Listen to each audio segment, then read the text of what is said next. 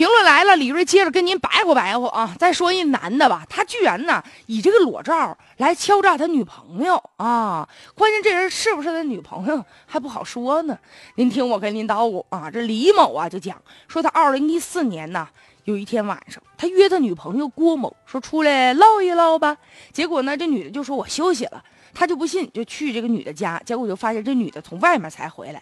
在他再三的追问之下，这女的就说了：“说个朋友从北京呢来这个兰州了，我呢就去见了见他。结果他就让这个女朋友带着他去火车站，去宾馆里面。结果一进去发现，哎呦不得了啊！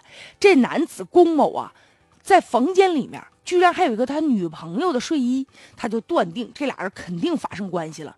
于是呢，啪啪啪啪啪。”扇了几个人那个大耳光啊，然后还翻就对方那个男的手机，发现这男的哟，不仅看他这女朋友，跟好几个女的呀，有一些，哎呀，特别不堪入目的裸照啊，哎，互相发这这干啥呀？多牙碜呢！于是呢，这李某就将对方这男的手机就给扣下了，而且啊，就在宾馆里面就提出来了。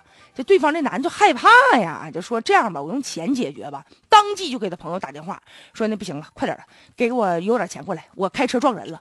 就于是管对方要了五万多块钱，就把这钱呢给这个李某作为补偿了啊。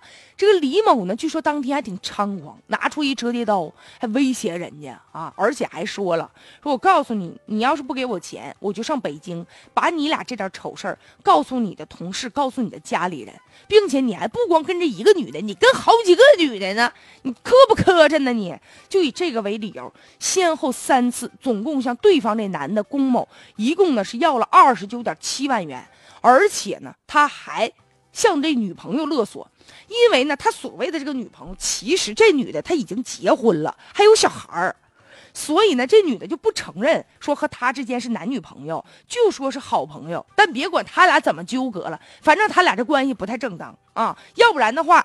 能出这么档子事儿吗？于是呢，就这个女的也挺害怕。这女的说了，她威胁我，吓唬我说，如果我不给她钱的话，她就把我和这个龚某，我们两个私通睡觉这事儿告我老公。所以说，这女朋友呢也给了他十二万。现在就这龚某啊，他是一看发现这招挺好使啊，没完到了，一次接一次的，又打算上北京去向那男的要钱去。这回狮子大开口，管人要三十三万，这男的不干了。说你说没完没了啊你？你觉得我怕你是吧？于是干脆报警了，撕破脸吧，脸我也不要了。于是现在警方把这李某给抓获了。他因为呢敲诈勒索，现在法庭上已经一审判处他有期徒刑十一年呢，已经责令他将勒索的钱全部退回来。这可真是偷鸡不成蚀把米呀！要说啊，就整个这个。新闻事件当中，人物关系十分的混乱呢，我就没看着哪两个人中间是正当的男女朋友或正当的夫妻的关系。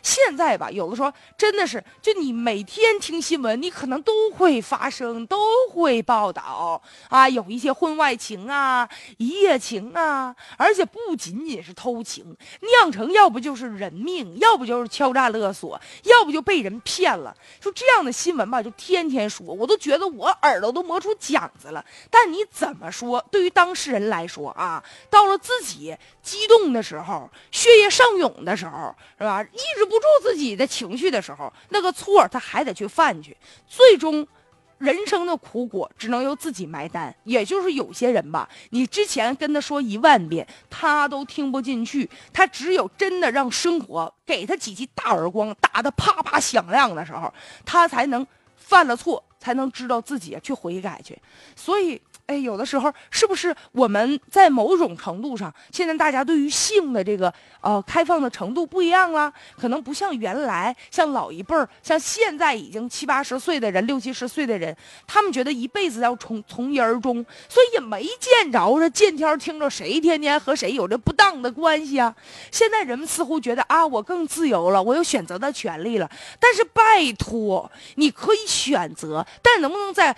正常的道德伦理允许的范围之内，你要是也一单身，对方也一单身，你觉得这事儿安全的情况下，咱正常处男女朋友吧，这这无可厚非，是吧？你处十个二十个是你本事，但是千万别搞这种婚外情，丢人。关键是丢人呐，你还容易被人坑丢钱儿，搞不好命都得搭进去。